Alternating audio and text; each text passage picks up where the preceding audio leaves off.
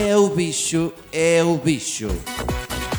Uma rubrica diária de três isolados desolados. Como é que é, pessoal? Estamos bem ok?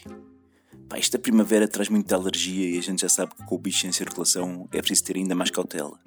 Todos os cuidados são poucos, não é? Começa a escangalhar-se o sistema imunitário e a malta fica com comichões, toses, nariz a pingar.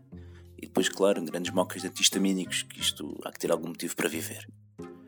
Pá, em Portugal, como se não bastasse o pólen, também há outro agente que claramente provoca alergias, que é o 25 de Abril.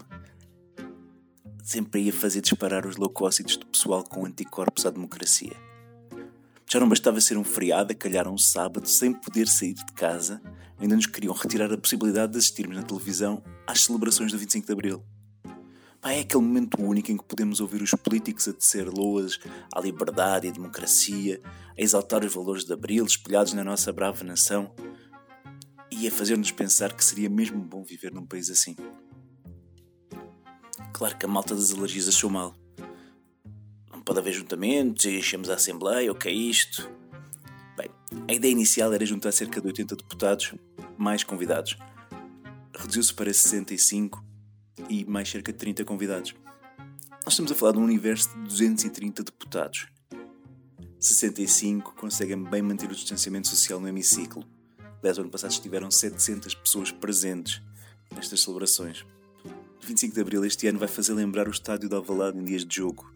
Muito lugar vazio, um espetáculo pobre que só vimos por tradição, e se considerarmos as habituais falsas presenças dos nossos representantes, vai haver mais convidados do que adeptos. Claro que a DGS garante que todas as regras de segurança serão respeitadas.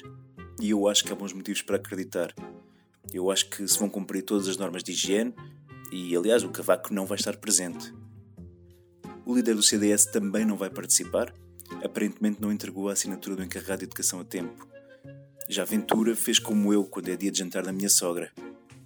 Acha mal, não quer ir, mas vai. Até Santana Lopes, que nem sequer é deputado, esclareceu que teria votado contra as celebrações do 25 de Abril na Assembleia da República. Ainda se fosse no Lux.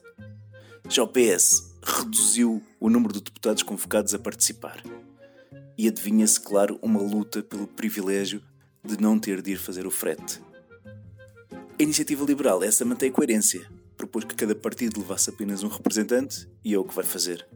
Até porque só tem um representante. Já Bloco de Esquerda e PCP queixaram-se por a DGS não permitir dar os braços enquanto se canta uma grandelada valente.